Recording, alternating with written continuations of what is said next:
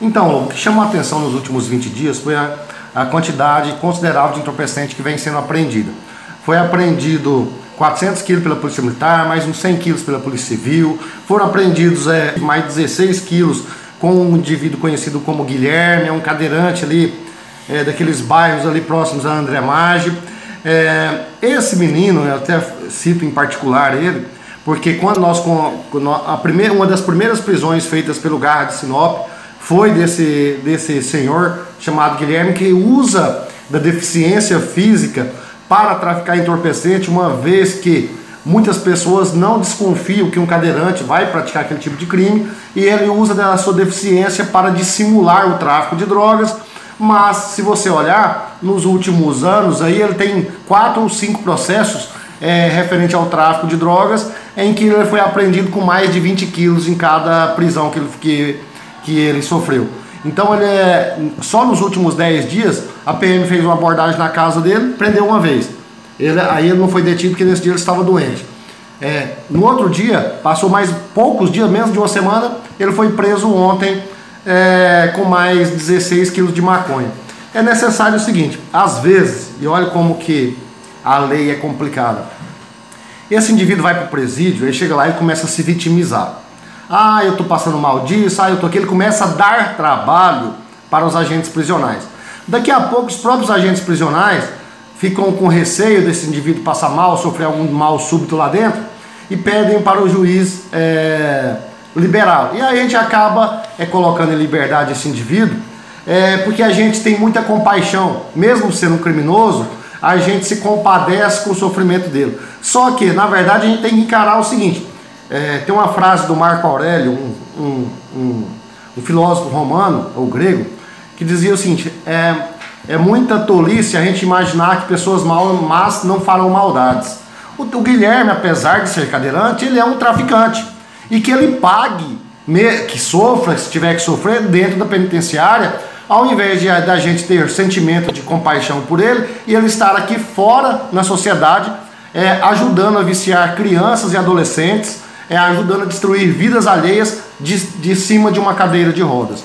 Então nós não, nós não podemos ter o coração muito mole nessa hora e aquele que cometeu o crime que pague. E que se ele, se ele mesmo na condição precária dele, ele optou por destruir a vida dos outros, que ele pague dentro da cadeia. Ah, se a cadeia não é o local adequado, se o presídio não é o local adequado para ele ficar recolhido, azar o dele, pois ele escolheu, foi uma escolha racional dele, ao invés de fazer o bem, estar fazendo mal para outras pessoas. Nós aprendemos, é óbvio que nós tiramos de circulação um contingente considerável de entorpecentes. Mas a gente se pergunta por que, que continua sendo abastecido o mercado consumidor de entorpecentes aqui no Sinop? De um lado, porque é usuários, de outro, porque quadrilhas, é, por mais que a gente prenda um, dois, três, dez, vinte criminosos, muitos deles estão de dentro da, das penitenciárias realiza, continuando a realizar o crime. É um absurdo que nós tenhamos hoje, e eu falo isso é, com grande clareza e com grande é, certeza. Hoje em Sinop, a maior parte das, das bocas de fumo locais que vendem entorpecentes são geridos por pessoas de dentro do presídio, é, líderes de facções criminosas que importam entorpecentes de outras localidades e vêm vender em Sinop. Onde está a competência do nosso Estado, do nosso governo, dos nossos governos, sejam estaduais, federais, que é, não conseguem isolar nas cadeias, o cara está recolhido, está preso, está restrito, e lá de dentro o cara continua é, é, traficando, continua ordenando mortes, continua. Então, gente, olha aqui, ó. era necessário hoje no estado de Mato Grosso que nós, é, que nós tenhamos, tivéssemos uma penitenciária ou duas de segurança máxima, em que o indivíduo não ficasse com ele, ele não ficasse com outra pessoa na cela esses líderes de facções pegassem 400 desses líderes e colocassem lá numa cena sozinho, é, isolado, de modo que ele não tivesse contato com ninguém. Por quê? Aí, se o cara não tem contato com ninguém, não entra celular, não entra. Nós precisamos isolar, ter segurança, como tem nos presídios federais. Agora, a toda uma sociedade ficar à mercê de criminosos que de dentro do presídio ordenam tráficos, roubos e até mortes. A partir do momento que nós voltamos aqui à delegacia municipal eu tenho recebido muitas denúncias da população. Eu até no começo do ano nós vamos criar aqui um WhatsApp web, um WhatsApp para as pessoas denunciarem via, via WhatsApp é, os locais de droga. Ontem nós estávamos, recebemos, um cidadão nos informou aí mais ou menos sobre essa situação. Nós percorremos a cidade atrás desses criminosos. Eu quero agradecer, embora nós não tenhamos conseguido evitar, a gente tinha uma informação preliminar. O que é uma informação preliminar? Alguém denunciou, mas a gente, a denúncia tinha poucas informações, você não conseguiu achar os caras. Mas nós estávamos atrás desses criminosos, infelizmente não conseguimos evitar, mas eu quero agradecer e pedir à população que você continue nos ajudando. Ah, olha o absurdo, Lobo. Criminosos queriam explodir as muralhas do presídio Ferrugem. É, é, colocaram mais de 18 quilos de explosivos para explodir a penitenciária.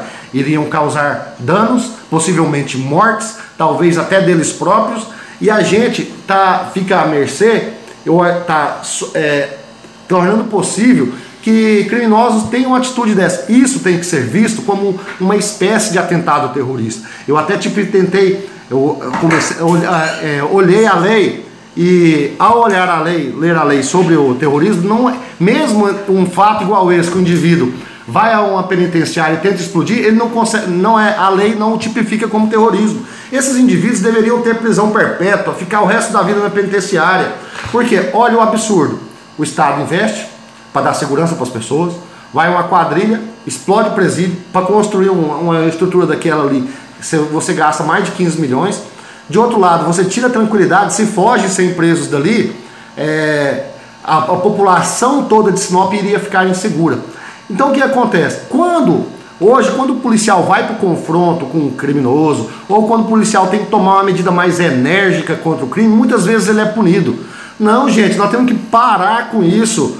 Esses criminosos, eu, eu para mim, a medida era o seguinte: esses criminosos tentou é, é, explodir um presídio, é matar todo mundo, vai pro confronto com a polícia. Sabe por quê? O cara tá arriscando a vida não só dele, mas está colocando a risca, a, a, em risco a vida dos demais presos que não estão participando dessa atividade criminosa, está colocando a vida dos agentes prisionais e está colocando a vida de toda uma sociedade em risco por conta de facções criminosas. Então, se alguém tem que pagar com a vida, não é a população ordeira e trabalhadora, e sim esses criminosos.